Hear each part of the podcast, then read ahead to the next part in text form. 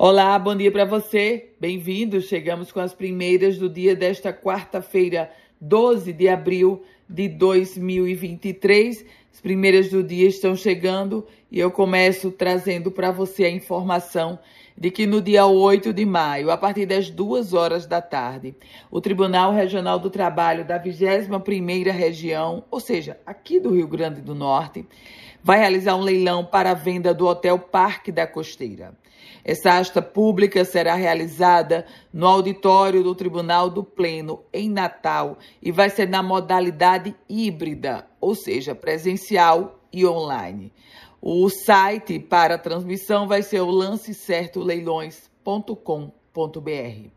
Familiares e amigos do pai e do filho que morreram em um acidente no último domingo lá em Ceará Mirim fizeram um protesto ontem à tarde em frente a um anexo do Tribunal de Justiça na Ribeira.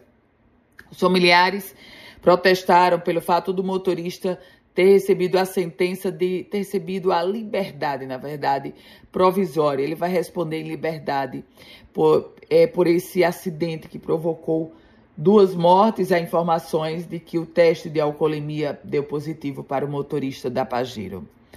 E a Universidade Federal do Rio Grande do Norte apresentou solicitação de melhoria de transporte público para a comunidade acadêmica.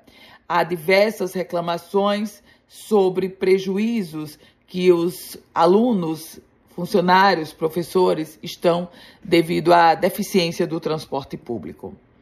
135 mil. 135 mil pessoas já enviaram a declaração de imposto de renda aqui no estado do Rio Grande do Norte.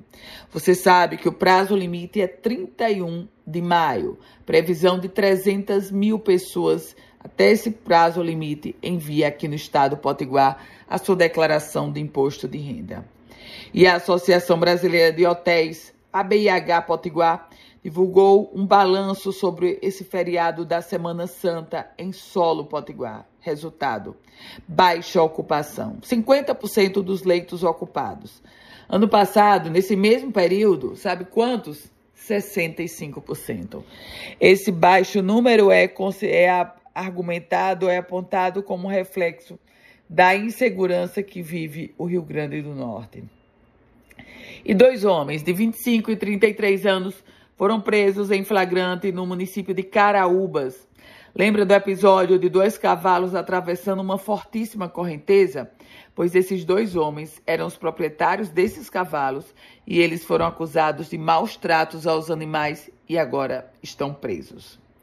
Com as primeiras notícias do dia, Ana Ruth Dantas. Produtivo dia para você. Uma feliz quarta-feira. Se quiser compartilhar esse boletim, fique muito à vontade.